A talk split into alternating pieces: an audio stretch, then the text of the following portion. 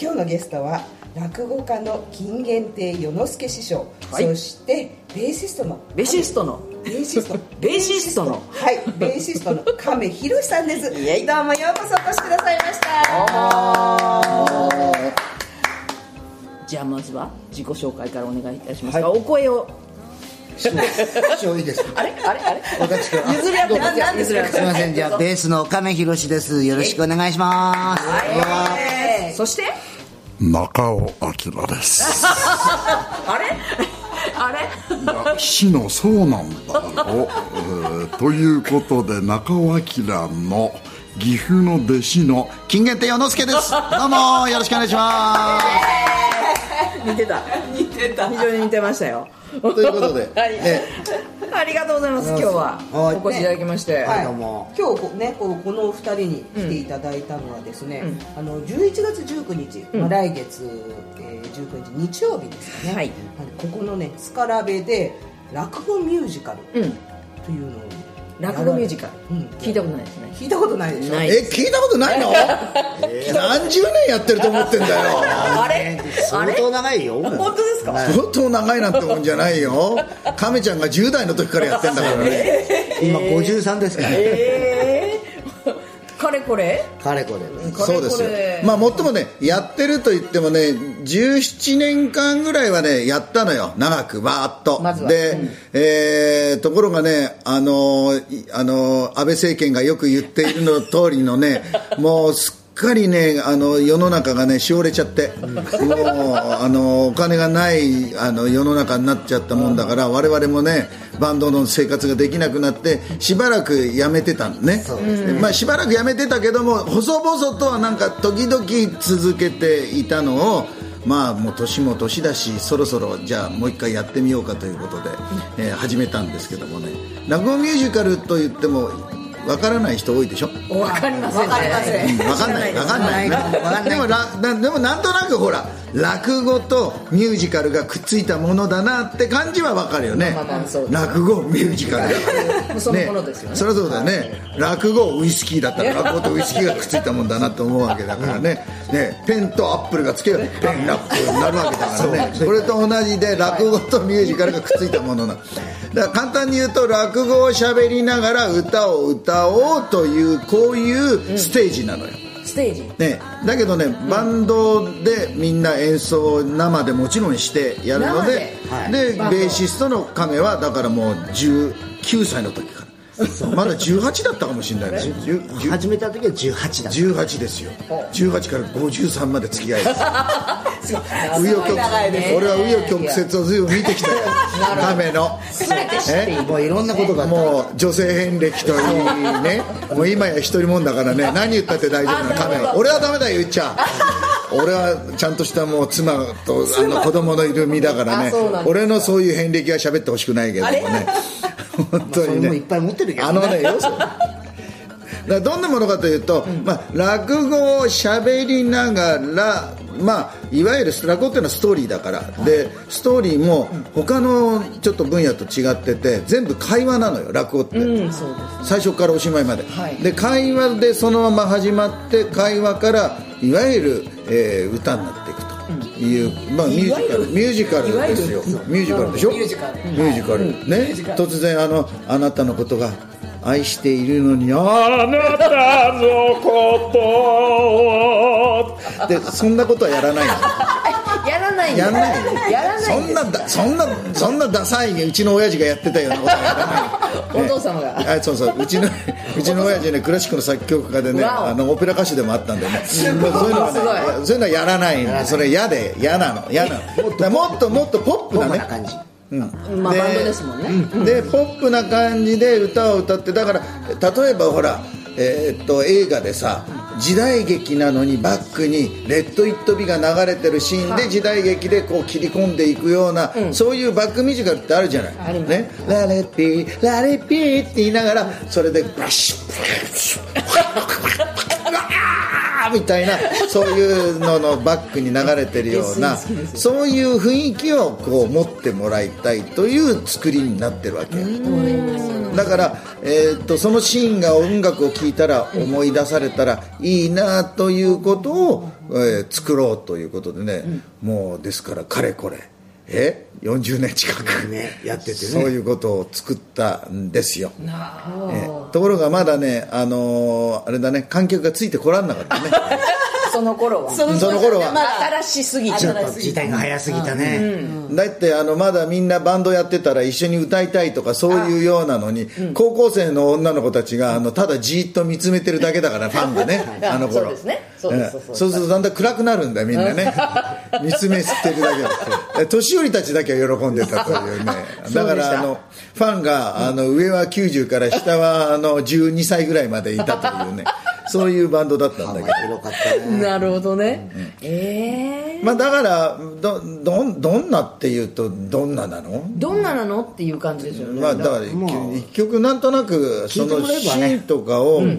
聞いてもらったりなんかそうですねするとわかるかな、ちょねっとじゃあどういうのっていうのを見せて、うんちょっと聞かせていただけるものだを、からライブ版で聞いてそもうらだって、ねライブ版ライブライブだからね、それもね30年前に撮ったね、あのこれは四谷30年前四谷にね、はいはいフォーバレーっていうねありますのライフブォーバレーはいありハますウスライブハウスがあったのよ、今なくなっちゃったあフォーバレーはない、ね、大原はもう今ないんだないね、あそこでやった30年前の録音だからえねこれそうだからそのここれ聞いてなんだよ音が悪いなとかあのそういうこと言っちゃダメ言っちゃそダメこで撮ったやつだから、ね、なるほどうんはいでその中の曲をねじゃあ亀ちゃん何聞いてもらえますかねねえっとねジャックと豆の木っていうあのお話があそうででししょ、ょその中落語にしたのよジャックと豆の木をねお落語にしたものを作り直してその中からちょうどセリフとね歌がかぶってるやつで、ガウディの街っていう曲を聴いていただきたいはいこの豆はねまいた途端にスルスルスルスル伸びてね大男の国へ行けるんだそこにはまあもう世の中に一つとないような素晴らしい宝物が山のようにあってなそれはみんな坊やのもんだよどうする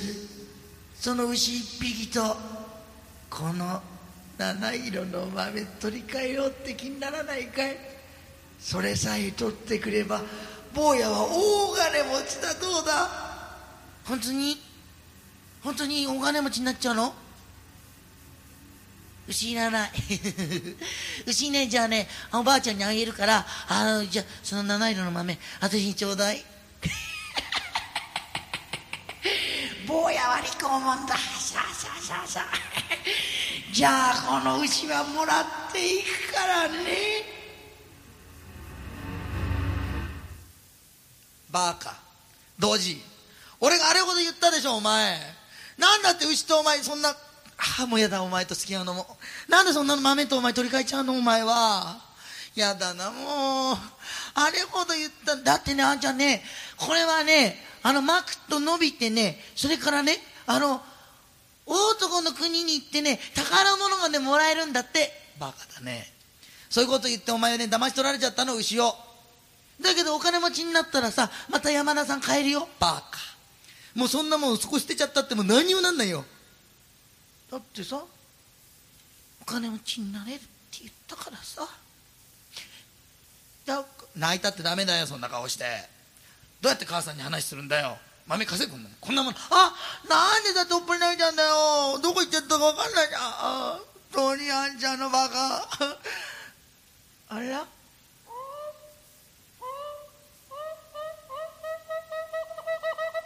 あんちゃんあんちゃんのび太あんちゃんのび太俺がのび太だったらお前ドラえもんかバカなんだよなんだじゃないあんちゃん見てほらねえちょっと見てよまだどんどんどんどん伸びてるよほらあれが言った通りであのおばあちゃんの言う通りに何がおおおお本当だなんだ今ままいた豆がこれ伸びてきたのかすげえなあおいジャックお前の言ったことまんざら嘘じゃないかもしれないぞもしかしたらこの上にな大男の国があんのかもしれないな来たるよじゃああんちゃん登ってみるよしじゃあこれ登ってって母さん喜ばしてやろうじゃないか宝物取りに行くぞうんあんちゃん行こうよし行こうさあ登っていけいいかよよしそこんとこから上がっていけよっこいしょっとよっそこと捕まれいいかあんちゃんこっちから登って考えてほしいって随分と上の方来ちゃったなこらなあらおいジャック見てみろうちがあんな小さくなっちゃったぞ本当だあんな家がちっちゃくなっちゃったあらあんちゃん見てごらん海が広がってるすっげえあんちゃんすごいねいいかまごまごしてるってどいてっちゃうぞ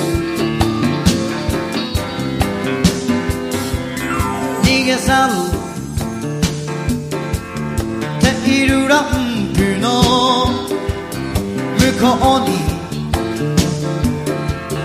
ガウディの街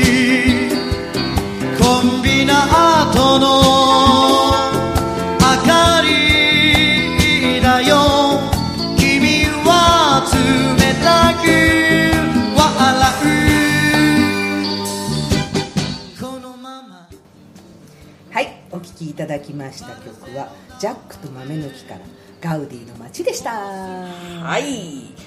面白いですねねねのび太くんがね出てきましたね そういうオリジナルなストーリーになっておりますよねはいはいそして、この音楽はいラグというバンドをっていうふうに聞きましたけどもやられる全員ラグっていうバンドのメンバーあのねもともとねあの僕は落語家ですから、はい落語やってたんだけどあの音楽もやりたくて、はいえー子供の頃から音楽もやりたくて、でも落語家になっちゃったからで落語家は修行があるから修行が終わったら絶対音楽やるんだって言ってね一応私東芝 EMI でデビューをして「駒平」という名前でねおっで作詞作曲も自分でしてアルバム制作してミュージシャンででしたとミュミュージシャンというにはねミュージシャンに申し訳ないあらええそれフォークシンガーだあフォークシンガーミュージシャンじゃないのいやミュージシャンだけどあの語りみたいなねあのでギター1本ひ持って歌を歌ってアルバムを出してでその後今度はコロンビアでまたアルバムを出させてもらっておそれでその後になんかね分かったんだねこのままじゃあの差別化できないってなるほ歌ど手としてプロとしてははあのかなわないってみんな歌はうめえし、声はいいし、ね、楽曲はいいし、そこで自分で曲を作るのをやめ てやめてやめて違う人間に作ってもらってそれの上で歌よりも喋りを多くしようっていうんで、落語ミュージカルを考えたわけそれでついてはあのステージに、えーメンバーを集めたいっていうんで、中村っていう、まあ、今もあのうちのリーダーですけど、はいはい夢職人って言ってね、あの当時のねヤマハのね、ええあのイーストウエストなんかでね、特別賞もらったりなんかしてたやつが同級生同級生だって同じ学校じゃないんだけれども、で同級の連中ってね音楽やってるのいっぱいいたのあのスターダストレビューの要とかもうみんなあいつらみんな仲良しだったのねあの近所で、まあ確かにバンドブームは一時期ありましたけど、その前のそうだねその前ですよねそうだからララッツスターのだからあの、えークワマンなんかも今でも仲良しなんだけどみんな同い年なのねでそういう音楽をやっててでそのクロスオーバーをやってた中村を引っ張り込ん だフォークソングが黒沢わだからあね歌が難しいよなるほ ど それでクロスオーバーは今フテュンーシジョョンいンっぱいが入ってるフュージョンね、でそのメンバーの中にじゃあベーシストは若いやつを引っ張ってこいって言ったら、あの亀がそうそうあそこで登場そうそう引っ張られて引っ張られてはいそ登場こで参加っていうえなんどういう編成のバンドですベースでしょ、今はねだからギターギタ1ってキーボードが今度はね2本入るんだけど、本来は1本でドラムパーカッション、ベース、えーだからボーカルだから6名でもうかでも次は斜めよ、あのキーボード斜めでツインだからついにキーボードはいだからあのバッグにさ厚み入れたいわけよなるほどあの弦の、で弦をね得意とする田辺というのがいるで生ピアノが好きなねたけちゃんというのがいるこの2人がだからちょうどいいのよちょうどいいうんなるほど分担がね役割分担がで亀はその時はベーシストとして入ってきて、はいそれで悪い道に引き込ん だ191819の頃ですねそうまだウブだった頃あれでロックロック少年だったロック少年が引っ張られロックて少年ウエウエストなんか痩せてってすごかったよまだ50何センチだよウエスト、体重その頃体重48キロおーロックでしロょックですねね、それが今じゃ何キロだから57キロ あでもあこの間病気したからね この間病気してね頭割っちゃったんだよねピークそうピーク67キロそれでそれでねえーとベーシストとして入ってきて、で亀ちゃんはねどこだっけあそこのアムトラだっけアムトラック新宿のねオールデイズのお店にでオールディーズをやってやてっててでそれの傍らというか傍らというよりもほとんど月にライブがね、じゃあロッキンロール多ければねロッキンロール34回うちのバンドがあってだから突然ロックンロールからうちのバンドに来るとフュージョンっぽいフュー音ジがするョンクロスオーバーそうラブをねでも始め最初始めた当時はまだねアムトラックにいなかったのあれいなかったのいなかったのまだあのねあれですよえあの歌謡曲をやってたの歌謡曲本田孝之さんっていうね、あの安行じゃないよ本田孝之よ元の円谷宏之っていうねジャニーズ事務所にいたフォーリーブスの次のグループのジェイクボックスというグループのボーカルだった人あそう知らなかったその人のバンドやっててでそのバンドを先輩のやってたのが中村さんですよああで中村さんのつながりでもあるわけですねその次に入ったそのがれで呼ばれたなそうるほどまあ、それでうちのねラグってバンドを結成するわけですよ、なるほどね、ララグっていうのはねラグラグタイムってあるでしょ、ずはいはいずれていく、はいはいずれるとか、で俺たちみんなずれたやつだからってんでララグで G を重ねて落語の5の字をか重ねてラグっていうバンドにしたわ けなるほどちゃんとねでギャグもたくさんだしっていうバンドを作ったの、 RHEG ですねねうん RAGG そう、でそれでみみんなで始めたわけ、だから、あのーみんなね、あのーギャグについてもねあのいろんな意見をね言う のよ稽古の時バにバンドの中でねで大体あの本番とあの稽古が同じじゃないので、ア ドアドリブがあまりにも多すぎてあのどこへ行くかわからないので、バンドのメンバーもあれもう曲入るんじゃないっていうところもなかなか入れなかったり。もうめちゃくちゃやねそう急に歌い始めたりするしねもうねめちゃくちゃなんだけスどリリングなでそれを経たもんだから落語家と付き合ってきたもんだから亀ちゃんなんかはその後あの女の子にモテたいって言うんで僕がねマジックに凝ったことがあるの何 ママジックえじゃえ師匠に教わったのマジックとっかかりはそこえーそうでねでマジックに凝って、それでもうプロ裸足までマジックを僕あの今でもできるんだけどそれで亀ちゃんに見せたらあある時亀ちゃんがマジシャンになってたその間に紆余曲折があってあってねそうそうミュージシャンからマジシャンマジシャンになるの間に、はいはい師匠ので面白いなって始めてたら今度マジシャンが生バンドでマジックやりたいっていうマジシャンがいたとでそれで後ろでやってたらマジック面白いっつってなるほどそうで楽屋でずっと教えて教えてって教えてもらって、いつの間にかプロになっちゃったでその後今度はあのモノマネあのマジックってやり始めたのよモノマネマジックだからマリックのマネをしてマジックやっはいはていなるねほどかみちゃんは、はいそれで今度はあの綾小路あの金丸金丸のモノマネしてマジックやったりなんかしてたなるほどなるほどね、ところがだんだんあのマジックって荷物が多いから面倒くさくなって きてこの頃マジックの道具持ってかなくてあれなんで知ってんの それでモノマネだけやってんだよあれ今度はモノマネほぼもう今もうモマノジマネになってマジックやってないですマかジッらクがもうね置いてかれてだからミュージシャンなのかあのモノマネなのかよくわかんないあれでもねじに人間の人生なんかそんなもの僕なんか落語家でね始めて途中でだからいわゆる音楽もやりたいからってマジシャンになって、だけど、えっとうなぎ屋を経営してねうなぎ屋さんうなととっていうね500円で食べれるうな丼んあれ僕が作った会社なんだけど、えでそれを経営しているうちにいろんな人間のこうあの何コミュニケーションを教えたいって言って教えてるうちに学校から教えてくれないかって言われて通うようになって、そのうち研究してるうちに面白くなっちゃって、それ学会発表したら学会ですごいこの学問はってんで通っちゃって今ね大学教授なのよなんだかわらしべ長者じゃないけどね今いろいろあり大ますね正大学で私はね、あの情報文化学科っていう学科の,、あ、のあの客員教授をもう3年目ですわおだから来年すご4い年目授業増えんだよまた来年すごいよねえええでも師匠なんで落語家になったんですかそれな んだよ女にモテたいってそうだよねモテんの音楽もなんでやり始めたかモテた女いの子にモテたいあマまあジそれマジックも女の子にモテたいあえコミュニケーション学も女にモテるためにはどうしたらいいかなるほどもう全部それなんだねそれ大体取っかかりやすい飲むんですよ男って全てはエロですねそうえですねえちょごめんちょっとエロとは違うんだあれやめてもらいたいなエロとは言われたくないな俺はじゃあエロスでどうですかエロス、すがつけばまだちょっとって、あの、あのな、別に俺はね、え小さな魚とかタコじゃねえんだから、すがつけばいいってもんじゃねえんだよ。ね、でも落語ってあのなりたいんですって言ったら誰でもなれるんですな、なれますよ。嘘なりたいんですって言っ言えて、ばなれやるん、だダメだって師匠に言われても、それでもなりたいんですってずーっと、師匠がうんと言うまで、あの、頭を下げ続ければなれますよ。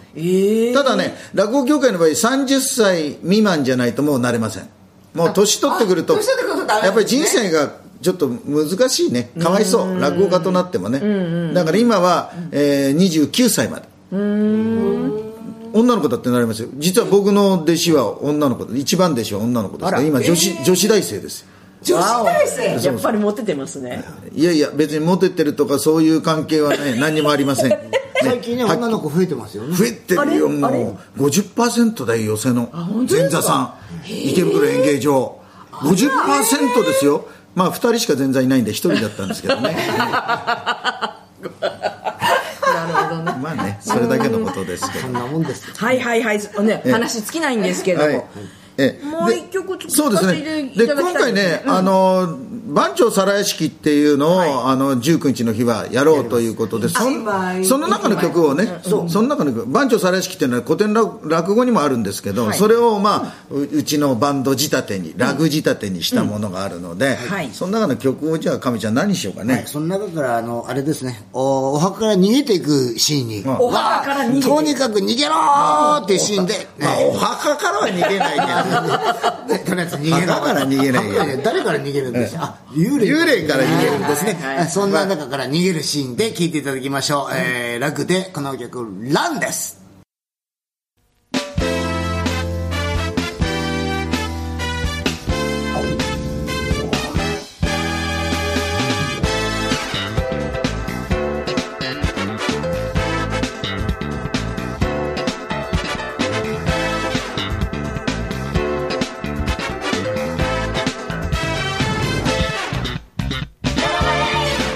逃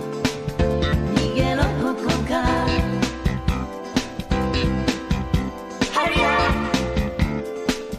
グズグズするな悪魔のようなささやき耳を傾けるな永遠に逃げられなくなるよ tonight Just stop chasing me behind you. そこまで来てる黒いあいつの影が甘い吐息一つで見られた時には永遠に逃げられなくなるよ tonight Keep on running 走り続けろお前の全てをかけて Keep on moving 足を止めるな二度とは立ち上がれない弱みを見せるな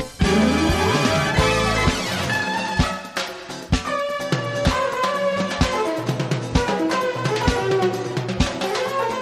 「走り続けろお前の全てをかけて」はいお聴きいただきました曲は番長皿屋敷の中から「ラン」でした、はい「ラン」でしたはいもうね、はい急ぎ足で申し訳ないけれどもライブ情報,、はいライブ情報詳しく教えてくださ、はいい、お願いします落語ミュージカル「ラグ」ですね、えー日にちは11月の19日日曜日会場が早いです17時、え10ね、18時からもう開演ですから年寄始りまっちゃうんですねそう18時そう年寄りなんで早いです はいすいませんえでですね、えー場所は吉祥寺ライブハウススカーラベイ、えー料金は3000円、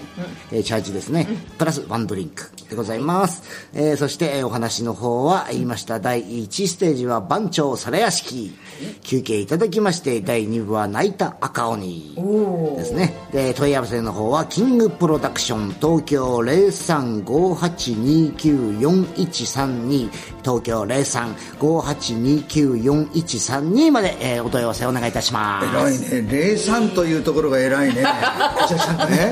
ゼロって言わないところがねあの現代人じゃなくていい よ